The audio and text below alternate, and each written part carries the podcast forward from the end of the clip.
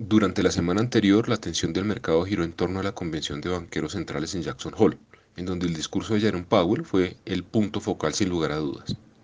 El mensaje central del presidente de la Fed fue que bajo las condiciones actuales, el objetivo prioritario de la autoridad monetaria es garantizar la convergencia de la inflación hacia el objetivo del 2%,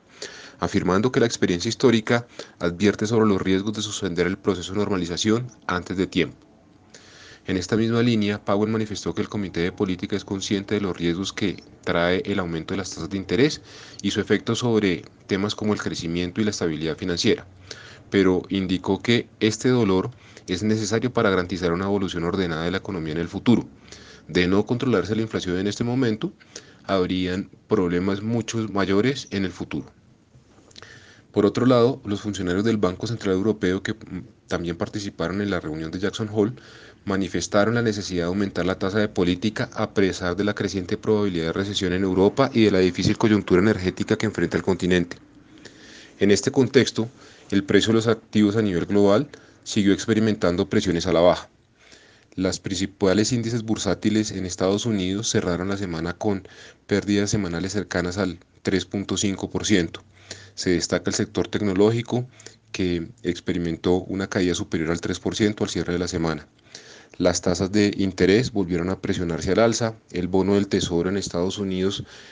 se mantuvo sobre una, el nivel del 3% y la curva siguió invirtiéndose con una ampliación del diferencial entre el bono de 10 y 2 años superior a los 30 puntos básicos.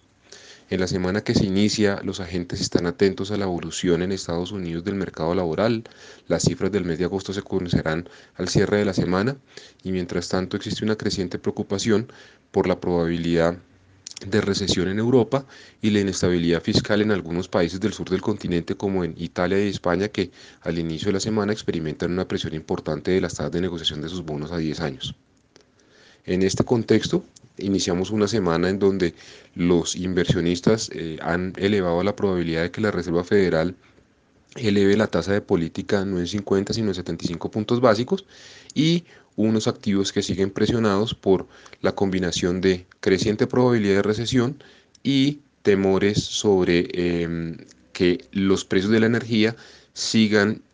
elevándose, presionando los niveles de inflación y dilatando el proceso de convergencia hacia la baja.